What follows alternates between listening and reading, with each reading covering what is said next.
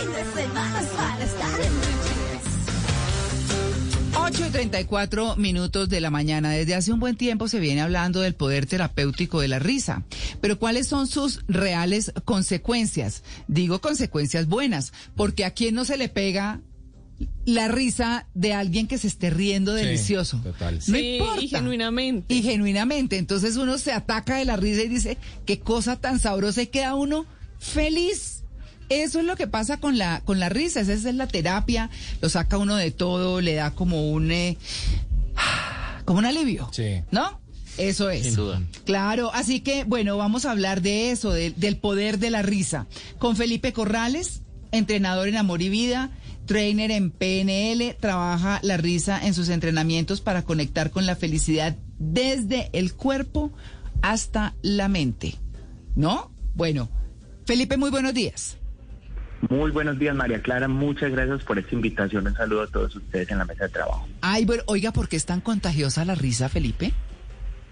Pues te cuento, María Clara, que ese es de los primeros gestos, el, el llanto y la risa es de los primeros gestos que aprendemos los, los humanos. Entonces es contagioso así como un bostezo en estos momentos. Así. Ay, sí. Ay, no, no, no haga eso porque me va a ganas de bostezar ahorita. No, diga bostecé. Pero los hice reír, pero los hice reír. Sí, Muy sí, bien. sí, claro. Claro, bueno, es que como dice Henry Bergson, que es Nobel de Literatura en el 27, la risa es propia del hombre, Claro. ¿no? Así como las lágrimas, la risa pues también es parte. ¿Cuáles son los beneficios de la risa para la salud? Claro que sí. Bueno, eh, yo te cuento, María Clara, que dentro del el ejercicio de sonreír se empiezan a activar muchos neurotransmisores en nuestro cerebro. La risa es algo muy natural que debe salir en los humanos, pero a raíz de todo lo que hemos tenido en las últimas épocas y bueno, por, eh, por de pronto la desinformación que las personas eh, reciben en su mente, porque no es que las noticias sean malas, sino que las personas interpretan mal en su cabeza. Estos neurotransmisores empiezan a estresar a las personas o a sentirlas, a hacerlas sentir felices. Entonces, la, yo estoy hablando como el nacimiento, donde nace esta, este gesto y viene en la interpretación de la realidad que tenga eh, la mente del ser humano. Entonces, si la interpretación es errónea, pues no va- vamos a sentir es tristeza, pero si la interpretación puede ser feliz, vamos a sentir esa, ese, ese impacto de felicidad. ¿Qué hace que eh, Sí. hagamos esto? Las ideas que hemos tenido previamente en nuestra mente, las creencias, ¿cierto? Saber que las cosas son felices, que son fáciles, que eh, todo hay que verle el lado positivo a las cosas. Entonces, cuando esto sucede, es como los niños, generamos un estado de inocencia y, un niño sonríe viendo algo eh, feo, viendo algo eh, catastrófico para un adulto. Entonces es como ir evocando ese lado de inocencia y de, sacar ese, ese aspecto negativo de la mente. Ahí es donde nace. Ya después si hacemos unos entrenamientos eh, sonriendo, eh, a carcajadas, eh, con eh, respiraciones controladas, para que la gente empiece a, a sentir más la felicidad y la, y la, la risa. Claro, Felipe, yo, yo soy de los que aplico eh, la terapia de la risa intentando salir del mundo en el que estoy viendo las comedias que me gustan. Yo llego a ver eh, las series que, que me, que me hacen reír siempre, así me las repita, siempre me harán reír. Pero me genera gran curiosidad cuando escucho hablar de la risa nerviosa, porque cuando regañan a niños o una esposa está alegándole al marido, eh, eh, la respuesta es una risa nerviosa. ¿Por qué se da eso? Bueno, puede ser risa nerviosa, porque hay que saber bien qué nos comunica el otro. Puede ser risa nerviosa o un sarcasmo, ¿cierto? Mm, Aunque eso se detecta, pues ustedes Sí. son- nosotros tenemos esa posibilidad. Pero la risa nerviosa es un mecanismo de defensa y también es un gesto de humildad que tiene el cerebro para no ser atacado. Entonces, inmediatamente hacemos eso, eh, pues si, si tú tienes una risa nerviosa es porque estás recibiendo como un ataque, o sea, el cerebro interpreta un ataque. ¿Y qué hace él? La risa nerviosa es como un gesto de humildad, pero eh, sale automáticamente, viene de nuestra mente inconsciente. ¿Y por No qué de humildad? ¿Por qué de humildad? Porque es una manera de evitar, eh, de evitar una, una batalla o Mm. como una confrontación y es una manera de hacerlo. Claro. Claro. Pero usted ríase de Y la todos lo esposa, hacen. como dice eh, Luis Carlos, y ajá, Ah, una no, batalla, no. saca ese molinillo y es una manera de salir de los problemas, aunque no, no siempre va a ser así. Claro. Sí, sí, sí, no es la mejor. Porque a veces suele verse o parecer que con el paso del tiempo las personas pierden o la capacidad o las ganas de reírse y de sonreír. Vemos que los niños sonríen, ríen por cualquier cosa, los adolescentes también se ríen con bobadas, diría uno, y luego con los años se va perdiendo esa capacidad de sonreír o de reír. ¿Qué es lo que sucede ahí? Claro, que, que súper pregunta y quería hablar de eso. Eh, yo les comentaba al inicio que tenemos como en nuestra mente eh, lleno de, de pensamientos y de creencias, y yo los llamo más pensamientos y ideas. Eh, o sea, cuando nacemos venimos casi que limpios en ese campo de los pensamientos. Yo quiero que se imaginen como si fuera un campo y no hay nada, pero empezamos a crecer y empezamos a, a, pues la cultura nos educa de una manera, empezamos a generar inclusive automáticamente eh, pensamientos acerca del amor, del dinero, de- del éxito. Y empezamos a ver que las cosas no son tan fáciles como creíamos y empezamos a creernos eso, porque eso no es así, puede ser que sí sean fáciles las cosas, ¿cierto? Sí. Entonces empieza ya a como a acorazarse la felicidad y empezamos a ver que la felicidad no se trata solamente eh, de, de- de ser felices y ya, sino del éxito de la vida, del éxito económico, del éxito de la, de la aceptación de los otros. Y eso es una mala interpretación. Entonces por eso se empieza como a opacar. Ahora escuchaba al compañero que nos decía que él veía comedias. Esa es una de las terapias que yo más recomiendo. O sea, algo que a usted los enganche y los haga reír tontamente. Porque la risa debería ser una risa eh, genuina, es inocente, es tonta. Entonces, ¿qué hay que hacer ahí? De verdad, desintoxicar mucho la mente, hacer leer libros atractivos y eh, la- la- el tema de la lectura es, es esencial, entrenarte con un coach que te conecte con la felicidad. Hacer de pronto eh, cosas que te gustan genuinamente en familia, con personas. Y esto empieza otra vez a retomar la verdadera felicidad y la verdadera sonrisa. Ay, No, las la- películas. Claro. Las- es que es que una película, no, uno se ve todas esas de humor que pueden parecer Claro. tontas, pero uno la pasa feliz. ¿Para qué se ve todas esas de matanza? Sí, pero ¿por qué dice uno que es comedia tonta o películas tontas? Realmente creo que no son tontas, todo lo contrario, son Exacto. simples, pero lo alejan a uno de la realidad que es tan dura y le permiten un rato de esparcimiento, porque tenemos ese pensamiento de que reír es tonto.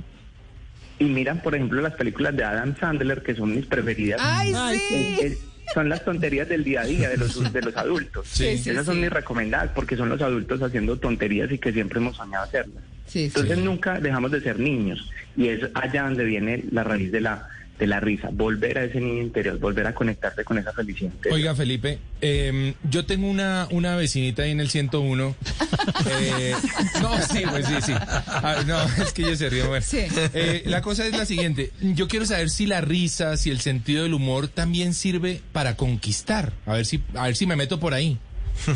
Pues claro, pues claro, ese, es- ese es, miren, ah, pues no sé, allá las chicas de pronto que no me vayan a, a- a contradecir, A ver. A ver. pero una de las cosas que más admira a una chica es que tú le saques una sonrisa Ah, en su sí. primera cita. Nada como un tipo Cierto. simpático, amable. Ese No. soy Ahí yo. gana. Sí. Puede ser bajito y feito y la mujer dice, no, pero es que tiene su, tiene su toque. Sí, claro. Entonces sí, ya listo. Por ahí. Es porque es porque hacer reír es, es no es fácil, es una persona inteligente la que tiene buen humor. Sí, pero no por el Juan Carlos tampoco hay que ver a la vecina y cómo le parece que había un francés, un gringo y un pastuso.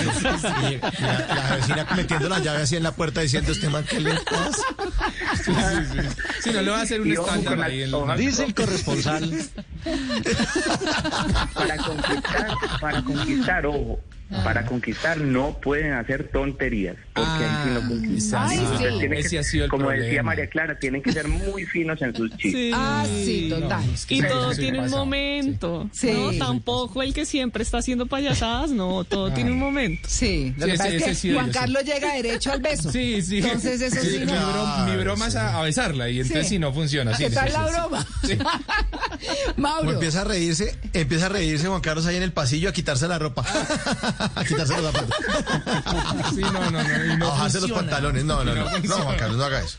No haga Mauro. eso. Bueno, Felipe. Felipe, usted que es entrenador en programación neurolingüística, hay que fijarse muy bien en el texto del chiste porque el chiste es lo más serio que hay, ¿no? A veces a uno, en medio del chiste, le están diciendo unas verdades que uno debería también eh, abrir el radar y decir, "Mm, creo que la estoy embarrando en Sí, esto, sí, sí. porque me la están diciendo en chiste, pero es en serio.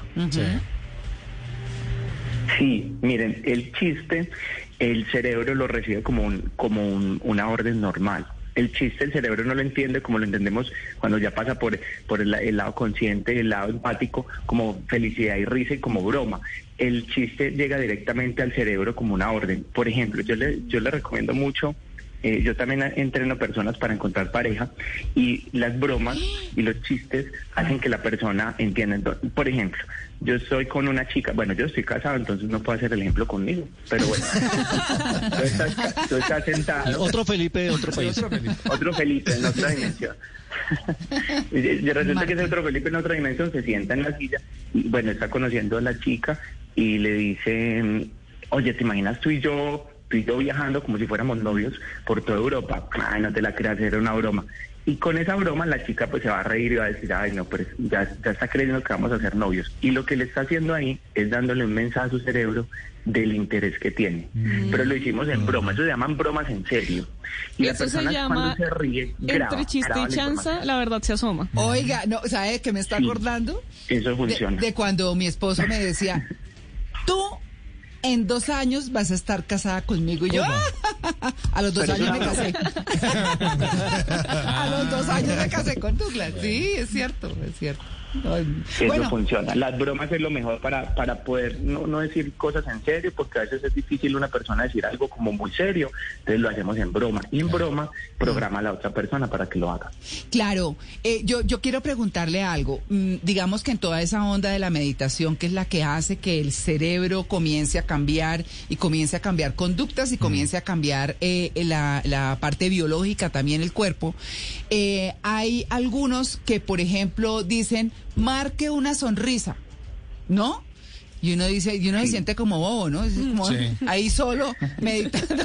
Pero, ¿qué efecto tiene marcar esa sonrisa? No digamos solamente en el momento de la meditación. Hay personas que lo hacen en cualquier momento. Dice, ay, voy a trazar una sonrisa para que el cuerpo entienda que, que chévere estar feliz o que chévere, no sé, una cosa así.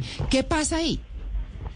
Bueno, mira, es- eso que, que tú dices es más poderoso que cuando las personas ensayan sonreír en estado em, pues en estado consciente o, o por ahí caminando. Es más poderoso y registra más porque nosotros en nuestra fisiología nacimos para ser felices. Pues puede sonar de pronto un poco como muy muy eh, pues muy paisaje, pero en realidad nuestra fisionomía, nuestra corporalidad, nuestra columna vertebral está diseñada para el descanso, para el bienestar. Cuando empezamos, incluso los músculos de la cara se mueven más cuando estamos sonriendo que cuando estamos eh, en otros estados.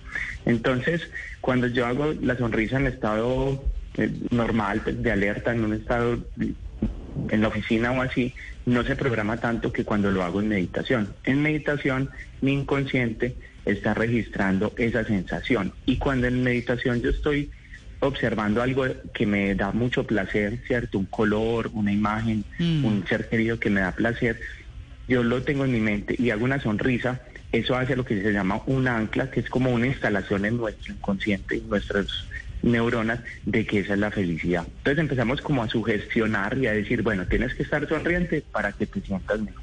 Entonces, por eso la sonrisa fingida yo no la recomiendo, sino que yo los ejercicios que yo hago los hago con meditación y sonrisa. Ah, ¿listo? Para que el cuerpo acepte más la información. Mm, Sí.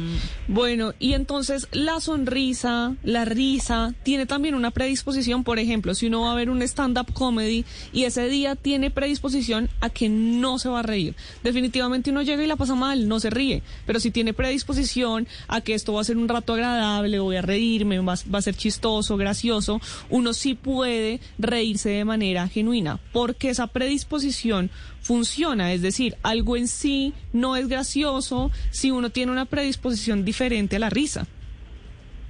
Sí, en, en sí la, la risa eh, y conectarse con la risa es muy personal. Por ejemplo, si tú dices qué película te hizo sonreír, eh, no todos tenemos la misma selección, la misma serie. Es porque a, nos- a- a uno nos conectan los sonidos, ¿cierto? Por ejemplo, a mí los sonidos, gracias a eso, no me conectan tanto. A mí me conectan más, por ejemplo, las imágenes, las personas que se mueven de cierta manera. Entonces también es como la interpretación que tenga nuestro cerebro de qué nos hace sonreír, qué nos hace dar, eh, qué es gracioso para nosotros. Y todos tenemos una gracia diferente. Yo creo que ustedes que trabajan en la radio, ustedes de pronto eh, se conectan más con alguien que se ha divertido a través de, de los sonidos. Pues aquí nos reímos mucho, la verdad. Ustedes se, se vienen Sí. riendo, yo ya haberlos he visto. Sí, sí, y eso sí. es genial, porque la pasan genial. Sí. Pero hay personas que no identifican qué canal de, de percepciones se conecta más. Entonces, en este caso, yo soy muy visual, ¿cierto? Sí. Y ustedes son muy auditivos. Sí. Entonces, hay que buscar lo que más nos conecta. A veces no es que es un mal contador de chistes, sino que no he podido contarle el chiste a, a lo que más eh, tú estás abierto, si tú eres más auditivo. Entonces, si ustedes trabajan en la radio, yo tendría a alguien, un comediante muy bueno en su tono de voz, ¿cierto? Y en el discurso que tenga. Y así ustedes se van a conectar más. Pero una persona que está enfocada a ver películas, de pronto no se conecta tanto con los sonidos. Claro. Mauro. Felipe, ¿qué hacer con, con las mujeres que a veces se les sale el marranito que se ríen? Yo con eso me río más. Pues para mí eso es terapéutico. Es una bendición tener una mujer que haga así. Oiga, pero ¿sabe que también, a propósito de eso que está diciendo Mauro, lo contagió una carcajada? Sí, claro. O sea, las carcajadas Sí, son claro. una cosa impresionante. Sí, sí, se han sí. hecho, digamos, como experimentos en diferentes partes del mundo y se contagian y se contagian y han contado la cantidad de personas y eso cada persona que eh, que se dejó contagiar de una carcajada llegó a su casa y la transmitió en su casa. ¿Por qué? Porque se acuerda de eso. Uno, Mm. Sí. eh, eh, digamos que se acuerda de cosas que le dan mucha risa y no puede, yo por lo menos soy de, de las que no puede contar del ataque de risa No. que me da antes de terminar, ¿no? O, Pero, o pero- uno explica, o uno Sí. cuenta, no es que estábamos con no sé qué y llegó y uno a uno le da risa y a los demás no les da risa. Y uno, entonces uno tiene que aclarar, en su momento fue chistoso, en ese momento fue muy divertido, porque al otro no le da risa a lo que uno le está explicando, ¿no? Matando el chiste. Sí, y la gente Es ríe algo- con uno antes de que uno termine y sin haber terminado. Y está ahí. Sí. Pero, pero eso es parte como de esa terapia, ¿no? Sí, miren, el- en los años 80 un, un, un científico, el doctor Bruce Lipton, que, que es un genetista, él se enfocó mucho en, en mirar cómo las células humanas eran empáticas. Y esto pues no se creía por las leyes darwinianas, pues eso no se creía, pero este hombre pues logró decir que las células humanas son empáticas. ¿Qué quiere decir? Que si mis células, pues si yo estoy, si mis células están de una manera, quieren copiar a las otras. Entonces somos como un, un- que siempre queremos ser un espejo de las personas cercanas o las personas que admiramos o las personas que en ese momento nuestro sistema mental aceptó. Ajá. Entonces cuando una persona sonríe genuinamente, eso es eso es, eso es una fuerza muy poderosa. Cuando Sí. alguien sonríe genuinamente, inmediatamente nuestras células empiezan a copiar eso. Y se genera algo que se llama, en programación neurolingüística se llama rapport, pero es como la empatía. Entonces, cuando yo me conecto empáticamente con alguien en sonrisa, que pasa también con la tristeza, ¿cierto? Ustedes van a un velorio y les puede pasar lo mismo. Sí. Mal. ¿cierto? Entonces, ¿qué pasa? Cuando una persona en realidad te conectó y te sonríes, yo no sé si les ha pasado que ustedes son una carcajada, pero ustedes analizan lo que les está haciendo dar carcajadas y ustedes dicen, esto es una tontería. O sea, yo no me río normalmente por Sí. estas cosas, pero Sí, ¿qué está sí. pasando? Es porque tus células están viendo una empatía en, en el otro. Y pues si hablamos a nivel celular, todos somos llenos de células, ¿cierto? Todo nuestro cuerpo se conforma de hecho. Felipe, a propósito, bueno, hay gente que se ríe que da un poquito de miedo, ¿no? Que se ríen viendo el pianista, pues si uno no sabe. Ay, no, Sí, qué sí, sí, pero- pero ¿qué- sí, ¿qué está pasando aquí? Eh, ¿hay, hay, algún, ¿Hay alguna forma, Felipe, de entender que quizá la risa puede ser negativa? O sea, que, que hay un, es- eh, puede ser un síntoma de alerta en, alguna, en ¿De algún caso. Sí, también. Yo, yo, yo le digo a mis estudiantes, ustedes no pueden pretender que sonreír todo el tiempo va a ser terapéutico. Ah. Tiene que ser mesurado. Inclusive llorar eh, hace parte de, de un proceso de sanación, de un proceso de mejoración de, de emocional. Entonces, si ustedes se ponen a sonreír todo el día, lo primero que les va a pasar es que se les va a congelar la cara, ¿cierto? Sus Sí. músculos de la cara y van a quedar terribles el otro día. Guasón. ¿cierto? El quedan como el guasón. Sí. y se van a sentir y se van a sentir cansados porque es un acto de mucha energía, ¿cierto? Entonces, de verdad, como todo, como lo recomiendan los médicos, todo es eh, eh, a, a su medida, ¿cierto? Todo bien mesurado, pues cae muy bien. Claro. Pero uno- distensiona. Sí. Distensiona, María Clara y Felipe, porque incluso aquí lo está escribiendo eh, Luis Carlos en el chat de Blue Jeans, dice, en un velorio es donde la gente más se ríe, Sí. o después de una conferencia de sexo, ¿no? Porque empiezan a hablar de cosas tan, y llevan el aparato y la cosa. ¿Cuál aparato? Siempre, es- bueno, esos que ustedes, esos Y que todavía no hemos hablado de eso. Bueno, exacto, pero pero pero distensiona porque la gente está tensionada con el tema de, claro, términos técnicos, la vagina, la penetración, no sé qué. Ent- Entonces el auditorio se tensiona o el velorio también. Hay tensión porque hay una muerte, hay un dolor, pero llega un momento en que cualquier apunte, cualquier frase hace que estalle todo el mundo porque están tensionados a través de la risa, es ese estallido y ese bienestar. Claro, hay una, Sí, hay- una, hay una última eh, pregunta, Felipe, ya para cerrar, porque nos toca irnos, y es cómo usar la risa como tratamiento. Me parece re importante.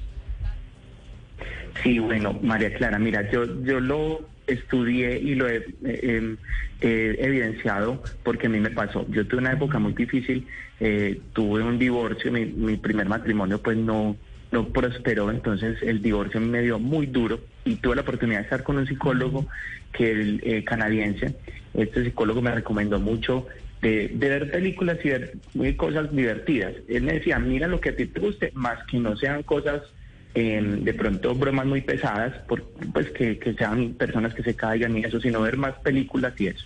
Y yo empecé a hacer esa terapia y a mí me sirvió demasiado. Yo lo que hacía era que eh, me miraba al espejo y eso es una de las que yo les recomiendo pues a mis consultantes. Mm. Y en el espejo, donde yo más me miro, el del baño, el del closet, cualquier espejo, yo escribo soy feliz con un marcador eh, que se pueda borrar. Esa, esa va a ser como la primera lección. Sí. Y yo empiezo a mirarme al espejo y hacer unas pequeñas sonrisas. Y analizar lógicamente qué es la felicidad para mí cuando yo miro ese espejo. ¿cierto? Ahí empiezo yo a auto aceptarme a mí mismo en la sonrisa, porque hay gente que le da pena sonre- reírse, hay, hay personas que creen que se ríen feo y eso es un acto, es como, o sea, es un acto muy natural del ser y Sí. tiene que ser aceptado. O que Todos se nos comen la diferente. risa. Sí. Sí, que creen que es como si fueran las tornudas, como que, ¿cierto? Y en estos tiempos peor, ¿cierto? Entonces son como Sí. cohibiéndose de, de la risa. como que, uy, no, prefiero hacer otra cosa que reírme, sí, Sí, sí. como el estornudo. Mm. Entonces es muy bueno que si eso sale, sale. Y miren, hay parejas, que acá quiero hacer un paréntesis, que no dejan que el otro se, se ría. Eso es lo peor. Si Ay, ustedes de sí. pronto tienen una pareja que le dicen no te rías, eso no es charro, Uy, no. eh, No. hablen No, con esa pareja porque es mejor que te diga no, no, no estés triste y no seas amargada a que te digan que no te sonríes. Claro, exacto. Bueno, pues ahí está. La verdad es que el tema buenísimo, muy simpático, muy chévere y muy positivo, por Ay, supuesto. muchas gracias.